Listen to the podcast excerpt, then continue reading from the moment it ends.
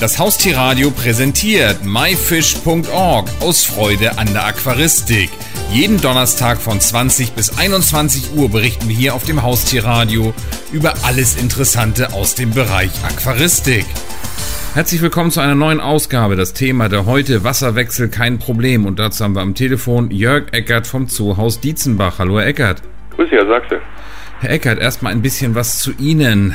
Wie sind Sie Aquarianer geworden und warum? Wissen Sie das noch genau? Ja, wir, ich arbeite in einem Familienbetrieb.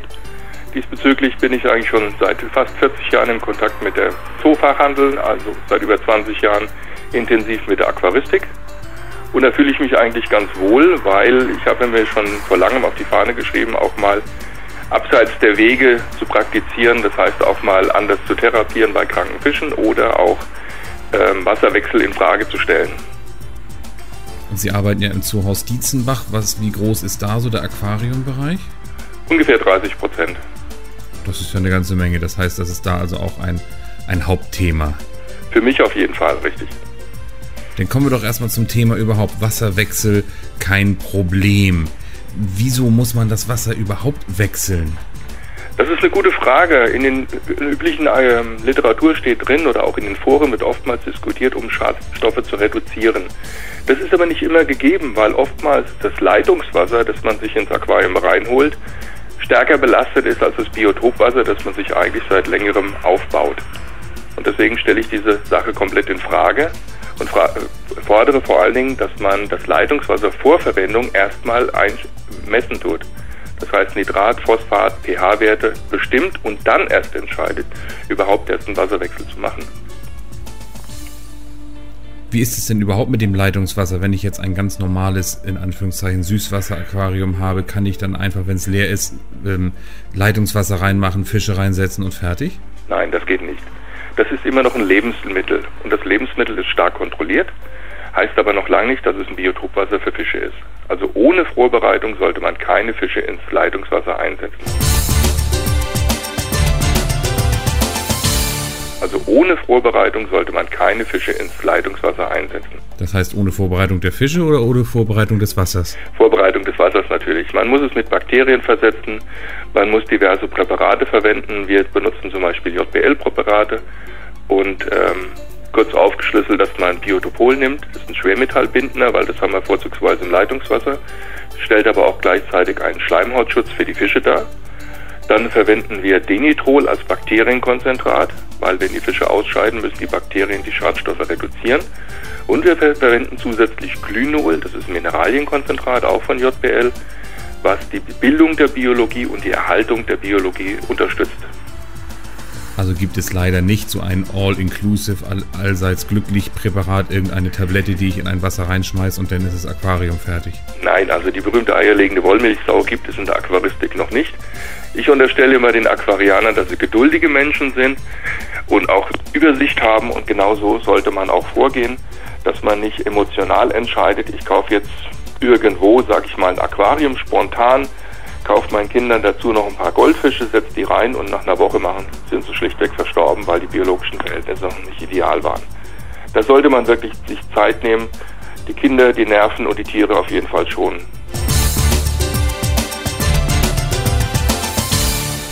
Sie haben ja eben schon ein paar Produkte angesprochen. Wenn ich nun gar keine Ahnung habe, kaufe mir ein neues Aquarium. Woher weiß ich denn, welche 4, 5, 6 Produkte ich kaufen muss? Oder gibt es da vielleicht auch so ein äh, Leitfaden, wo man sich das anschauen kann? Das ist recht schwierig, da viele Hersteller Produkte produzieren, die komischerweise kontraproduktiv ähm, sind.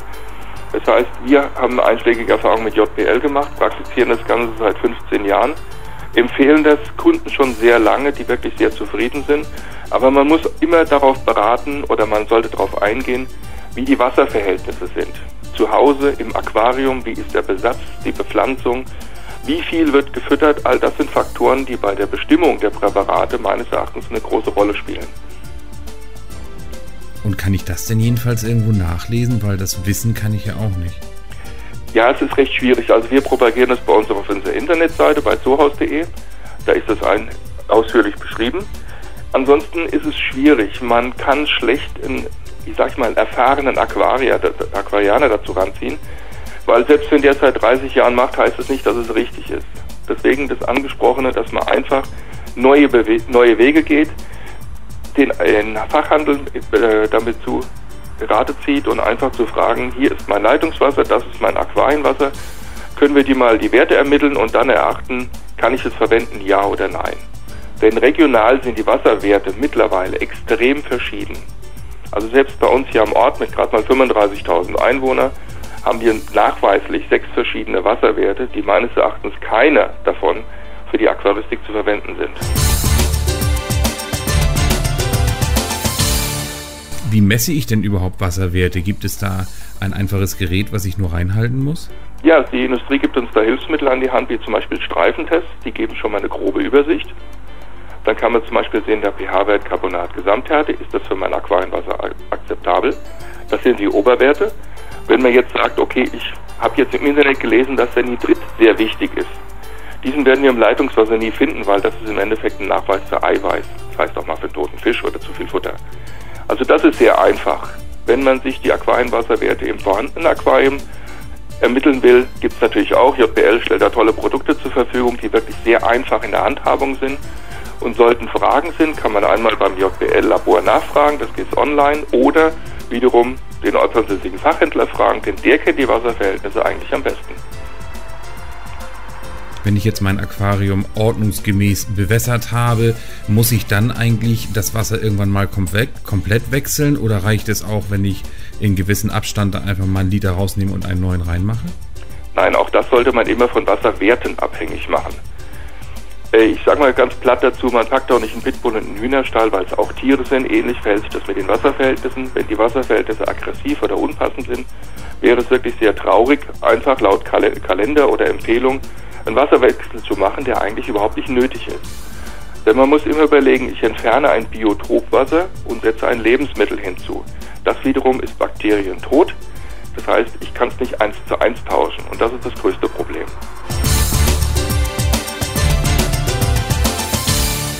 Das heißt, einfach mal immer so ein bisschen Wasser nachfüllen und ein bisschen was rauslassen, das funktioniert nicht. Wir müssen sowieso durch Verdunstung Wasser nachfüllen, das steht außer Frage. Aber auch da sollte man das Wasser vorbereiten. Da äh, empfehlen wir zum Beispiel bei 5 Liter Verdunstung 5 Milliliter Biotopol zuzugeben, aber in einem externen Gefäß, das heißt zum Beispiel ein kleiner Eimer. Da lässt man das Wasser einfach 10 Minuten stehen, zusammen mit dem Wasserausbereiter und gibt es dann ins Aquarium ein. Das heißt, alles, was ins Aquarium zugeführt wird, sollte vorbereitet sein und ähnlich dem Aquariumwasser sein. Kann ein Aquarium eigentlich auch, nennen wir es mal so, verschmutzen? Natürlich. Es gibt Futterreste, Pflanzenreste, Ausscheidungen. Die bilden den Mulm, den man im Aquarium gerne sieht. Und da muss, sollte man halt entscheiden, als erstes Entfernung, zum Beispiel über eine Mulmglocke. Dabei macht man einen Teilwasserwechsel. Das wiederum ergänzt man durch vorbereitetes Leitungswasser. Aber die grundsätzliche Frage stellt sich, woher kommt der Mulm? Fütter ich zu viel, fütter ich falsch oder zur falschen Uhrzeit?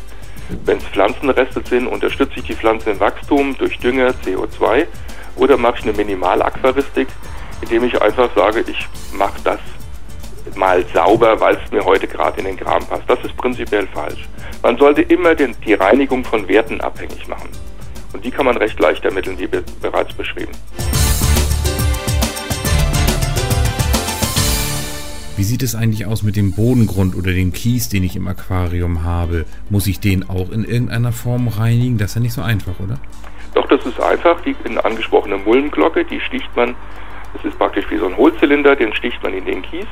Die leichteren Schwebeteilchen werden durch den Unterdruck vom Wasser abgeführt und der Kies bleibt an derselben Stelle wieder liegen, wenn man die Glocke nach oben zieht. Das ist schon recht einfach. Also eine Komplettreinigung vom Aquarium einmal im Jahr erachte ich als absolut überflüssig. Das heißt also, ich muss nicht, wie Sie gerade sagten, einmal im Jahr die Fische in die Badewanne tun und das Aquarium komplett sauber machen, sondern das kann ich wirklich sukzessive machen. Korrekt. Wenn ich das mal vorhaben sollte aus irgendeinem Grund, kann ich dann eigentlich die Fische kurzzeitig einfach in die Badewanne mit Leitungswasser tun oder wäre das auch schon schlimm? Das wäre auch schlecht. Man sollte, wenn man das Aquarium reinigt, das Wasser aus dem Aquarium aufheben. Das heißt, ein größeres Gefäß nehmen, entweder so einen großen Eimer, meinetwegen auch die gut vorher gereinigte Badewanne. Das sollte man mit ganz übrigens bei ganz banalem Salz arbeiten. Die Badewanne groß, grob ausschrubben, einmal abduschen und das war's. Und dann kann man die Fische in dem Aquarienwasser, was man vorher verwendet hat, auch längere Zeit hältern, sollte aber dabei berücksichtigen, dass es nicht auskühlen sollte. Was beim Wasserwechsel ja vorher schon ganz entscheidend ist, ist das Filtern des Wassers. Nehme ich da eigentlich einen Außen- oder einen Innenfilter? Ist das Glaubenssache oder ist das egal? Ich würde es darauf beziehen, dass ich sage, ein Außenfilter hat ein bedeutend höheres biologisches Potenzial, hat viel höhere Standzeiten äh, währenddessen ein, Außen-, ein Innenfilter einfach nur ein mechanischer Filter ist. Meistens ist die Pumpenleistung zu groß, das heißt, es bleibt nur noch eine reine mechanische Filterung übrig, das heißt, der Dreck bleibt hängen. Bei einem biologischen Außenfilter bleibt nicht nur der Schmutz hängen, sondern die Biologie, die Bakterien haben Zeit, diese Teile aufzulösen und das Wasser dementsprechend für die Fische besser vorzubereiten. Um so einen Wasserwechsel eventuell auch ein bisschen zu verhindern? Gibt es da eigentlich irgendwelche Sachen, die ich vorher machen kann? Irgendwas Präventives, zum Beispiel die Pflanzen, das Licht oder ähnliches?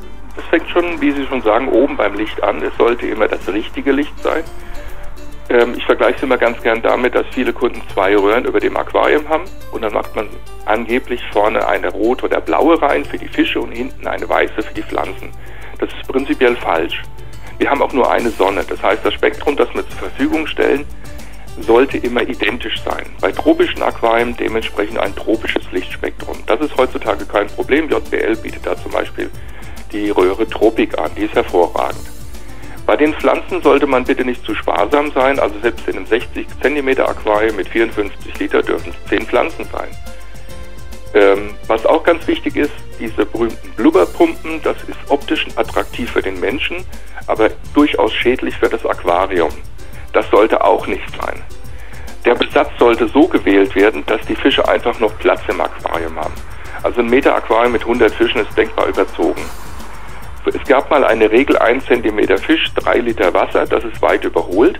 Denn wir haben heute sogenannte Anwendungsfische, das heißt zum Beispiel äh, Panzerwälze, die ihre Futterreste fressen, oder Wälze, die benutzen, brauchen eigentlich keinen Schwimmraum, sondern die sind auf dem Boden oder kleben an den Scheiben und dann bleibt dementsprechend mehr Platz für den Schwarmfisch. Beim Futter, wie gesagt, sollte auf die Akzeptanz geachtet werden, dass man wirklich Futter in kleinen Mengen probiert, gucken, wie sich der Fisch verhält, frisst er es wirklich oder spuckt er es wieder aus. Wichtig ist auch, dass man variabel füttert. Ich unterstelle mal, dass 70 Prozent aller Fische Vegetarier sind. Das heißt, wir füttern mehr vegetarisch als Proteinfutter. Diese klassischen Hauptfutter, die es gerne im Literdose gibt, sollte man davon Abstand nehmen. Man braucht für ein 60er Aquarium rund ein Dreivierteljahr, bis diese Dose abgefüttert ist und dann sind die Vitamine schon längst zerfallen. Beim Bodengrund sollte man darauf achten, der sollte nicht zu fein sein, dass sich gegebenenfalls durch verfaulende Wurzeln Gasblasen bildet, aber auch nicht zu grob, dass der Schmutz, die Ausscheidungen, die vorhin schon angesprochen worden sind, nicht zu tief in den Kies absacken und da Schadstoffnester äh, bilden. Das heißt Nester, die irgendwann bei Schwankungen im Aquarium einfach die Werte so drastisch erhöhen, dass die Fische auch versterben können. Jörg Eckert vom Zoohaus Dietzenbach zu dem wirklich spannenden Thema Aquarium, Wasserwechsel, kein Problem. Vielen Dank für das tolle Interview. Vielen Dank, Herr Sachse. Das war die Sendung myfish.org aus Freude an der Aquaristik. Die gesamte Sendung gibt es natürlich auch zum Nachhören und Downloaden unter www.haustier-radio.de, dann in dem Bereich Shows und myfish.org aus Freude an der Aquaristik. Eine neue Ausgabe gibt es hier auf dem Haustierradio wieder am Donnerstag um 20 Uhr.